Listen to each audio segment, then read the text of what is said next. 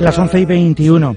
Ayer la diputada de Euskera y Cultura de la Diputación Foral de Vizcaya, Lorea Bilbao, y nuestro próximo invitado, Iñaki García Uribe, investigador de la Sociedad Aranzadi, acudieron al Archivo Foral de Vizcaya para mm, hacer un importante depósito de un, eh, pues más que considerable en cifras, fondo fotográfico, cerca de 14.000 negativos. Iñaki García Uribe, Caixo, Egunon. Egunon, Caixo. Bueno, eh, Buz, esos casi 14.000. Eh, la verdad es que en donde mejor puede estar es, en un lugar bien preparado como el archivo foral. ¿eh? Sí, por supuesto. Todos los eh, archivos de un cierto nivel histórico deben de estar eh, guardados en donde se conservan mejor, que es en un archivo, eh, quiero decir, los archivos eh, particulares, como era el mío hasta ayer, y ahora ya es de todos, pero no solo de todos los vizcaínos, ¿no? porque lo he donado al archivo de la Diputación Fuera de Vizcaya.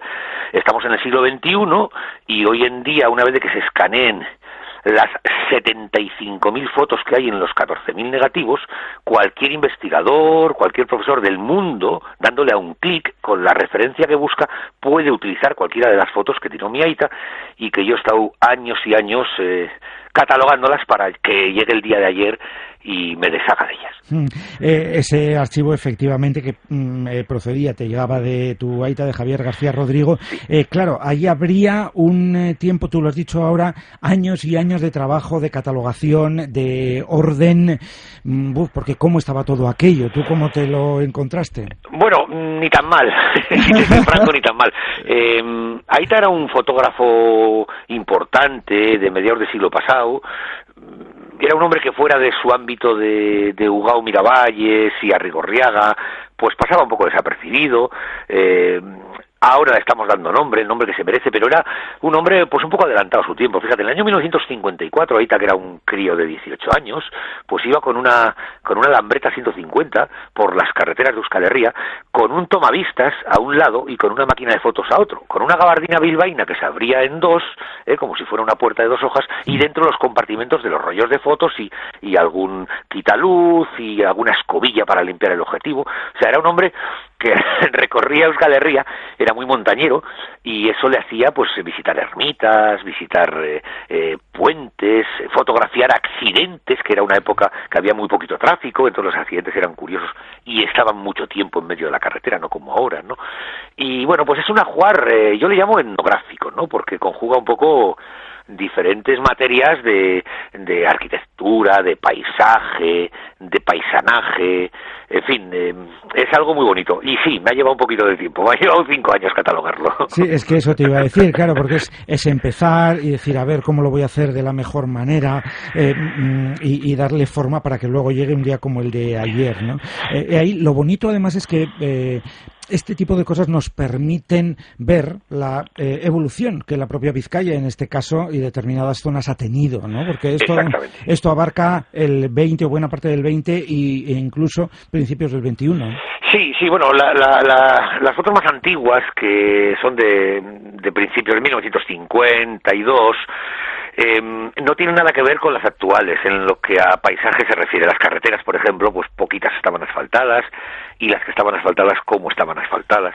El, paisaje que había dentro de las carreteras, ¿no? Los, los vehículos, las personas, la vestimenta y luego incluso me atrevería a decir los caseríos, ¿no? Eh, pues tiró muchas fotos de, de caseríos y date cuenta que hasta los años 80 no se empiezan a rehabilitar los caseríos, más o menos en Euskal Herria, que es cuando en la CAF en concreto, el gobierno vasco saca una primera línea de ayudas, que muchos caseros se agarran a ellas y es cuando eh, le visten la cara guapa a los caseríos. Hasta entonces eran bastante feuchos, o sea, eran los mismos, pero muy decadentes, ¿no? Muy caídos en general, ¿no? Luego en esas fotos vemos esa evolución, sin duda, ¿eh? del paisaje y de lo que hay en él, la arquitectura.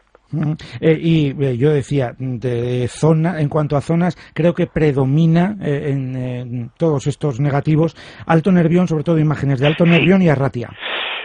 Sí, sí, pero tampoco nos vamos a quedar con ese dato así, eh, como que es el, el, el, 80% ni mucho menos de las imágenes. Eh, sin duda que una persona eh, fotografía más su ámbito cercano, ¿no? quiero decir, Gorbella, Orozco, Unzueta, Pagasarri, Ganeco, que es el ámbito cercano de Aita de, de, montañismo. Pero hay muchísimas fotos de valor incalculable, pues de picos de Europa, de Gredos, de Pirineos, eh, de Cazorla, Aita, como digo, era un importante montañero y eso le hizo no solamente ir, sino organizar muchísimas excursiones para que mucha gente fuera y saliera por primera vez al monte fuera de su entorno, ¿no? Ahí vemos eh, fotografías de, de, de otros lugares y luego también de toda Euskal Herria, de Cantabria, de Burgos, en fin, es un archivo muy completo. Mm.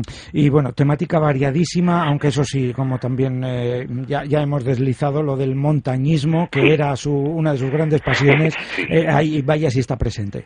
Claro, claro, uff, el montañismo era eh, su, su, su, día a día, vamos, siempre que podía se escapaba al monte, pero no solamente era un montañero al uso, sino que era un motor del montañismo, ¿no? A mediados del siglo pasado es cuando empieza a renacer de nuevo el montañismo que durante 20 años en la posguerra pues está prácticamente muerto por diferentes circunstancias largas de explicar. ¿no? Yo investigo la historia del montañismo Euskal Herria, luego en este capítulo puedo hablar un poco con propiedad. ¿no? Aita es uno de, aquellos 25 eh, motores que hubo en, Euskal Herria, eh, pues con los Feliu, con los Peña, con los de la Fuente, que em, que le dio el nombre y que recuperó la historia del montañismo vasco de verdad, ¿no? Aita fue presidente del club alpino Padura, que pues en su momento tenía 1.500 socios en Arrigorriaga, fíjate lo que te digo. Hacíamos excursiones de pequeñitos, íbamos siete autobuses llenos, algo que ahora es incomprensible, ¿no? Y, tanto, desde luego, sí, sí, cierto.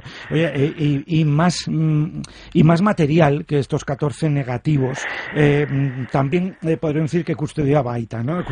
Porque, por ejemplo, material eh, mm, en Super 8, que en aquellas inundaciones infaustas de 1983, pues las aguas se lo llevaron por delante. Sí, mira, Aita era un fotógrafo compulsivo. Yo sigo sus pasos. ¿eh? Yo le he pasado ya en volumen de fotos, pero, pero vamos, como decía el otro, yo no estoy hablando de mi libro, estoy hablando de mi Aita y además le quiero hacer un homenaje a Italia murió hace 10 años, ¿no? Y esto ha sido un momento muy bonito para mí, porque después de tanto trabajo y tanta ilusión, ¿no? Por donar, esto de la donación no se acaba de entender bien en la sociedad, ¿no? Parece como que soltar tu alma, ¿no? Y es justo lo contrario, porque fíjate, si yo me quedo con este ajuar eh, tremendo de 14.000 negativos con 75.000 fotos, que es lo que he donado, yo los tendría en un almacén donde los tenía, en un laboratorio secreto cultural que tengo en Ugao, que se llama Capsular. Bueno, pues no los vería más que yo, y como ya los tengo visto, no los vería más. De esta manera los va a ver todo el mundo, incluido yo. Luego, la donación es compartir, es eh, tener algo que además de tuyo es de muchísima más gente a partir de que en este caso la, la institución lo escanee, ¿no? Y por eso me he sentido súper a gusto, ¿no? Eh, y gente de mi entorno no entendía, ¿no? Días antes hablando de, joder, te voy a donar este volumen que llevo cinco años trabajando para hacer un índice cronológico ordenado, para limpiar lo que no está bien y, y, y todo para darlo, ¿no? Pues sí, sí, todo para compartirlo, que no darlo.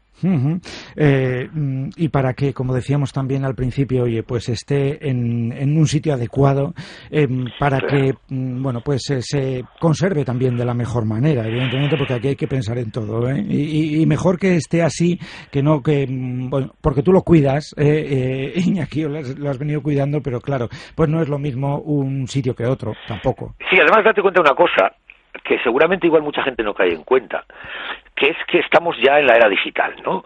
Eh, pero estamos en, un comienzo de la era digital. Dentro de 10 años eh, va a haber muy poco impreso, dentro de 20 años. Esto no quiere decir que dejen de producirse periódicos, ¿eh? pero la mayoría de las cosas ya no van a ser impresas, ¿no? Estoy hablando a, a dos décadas.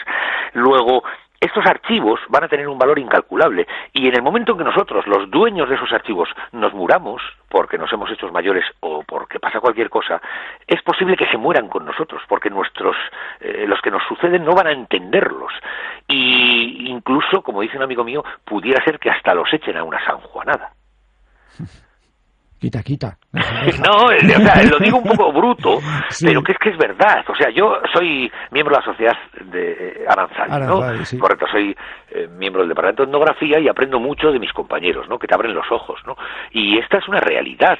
Eh, raro es eh, el mes que no encontramos una noticia en algún medio diciendo que en la basura de Guecho o en la basura de Zumaya se han encontrado estas fotos, por ejemplo, se me ocurre ahora unas de Alfonso XIII en una visita que hizo con Juan Carlitos de Borbón, que era jovencito, por Neguri, se encontraron 150 fotos de un valor histórico muy importante y Juan Carlitos, que le preguntaron, esto fue hace cuatro o cinco años, no tenía ni idea de la existencia de esas fotos. No, mm. eh, no lo digo por la monarquía, Dios me libre, que, perfectamente. Pero, lo digo como dato curioso, ¿no? Eh, hay que dar valor a las cosas importantes que tenemos en casa y fotografías antiguas de nivel tienen un valor incalculable aunque nosotros no le demos. ¿Qué tenemos que hacer con ellas? Depositarlas en un archivo. Eh, y además es que se pueden hacer copias, o sea que... pues ahora ahí están esos cerca de 14.000 negativos de una temática muy, muy diversa mm, que abarcando los años 50 del siglo XX hasta comienzos de este 21 en el que estamos, ahora están incorporados al Archivo Foral de Vizcaya. Iñaki García Uribe, eskerrik asko, besarka hundi bat. Bai, un placer, hasta cuando queráis, agur.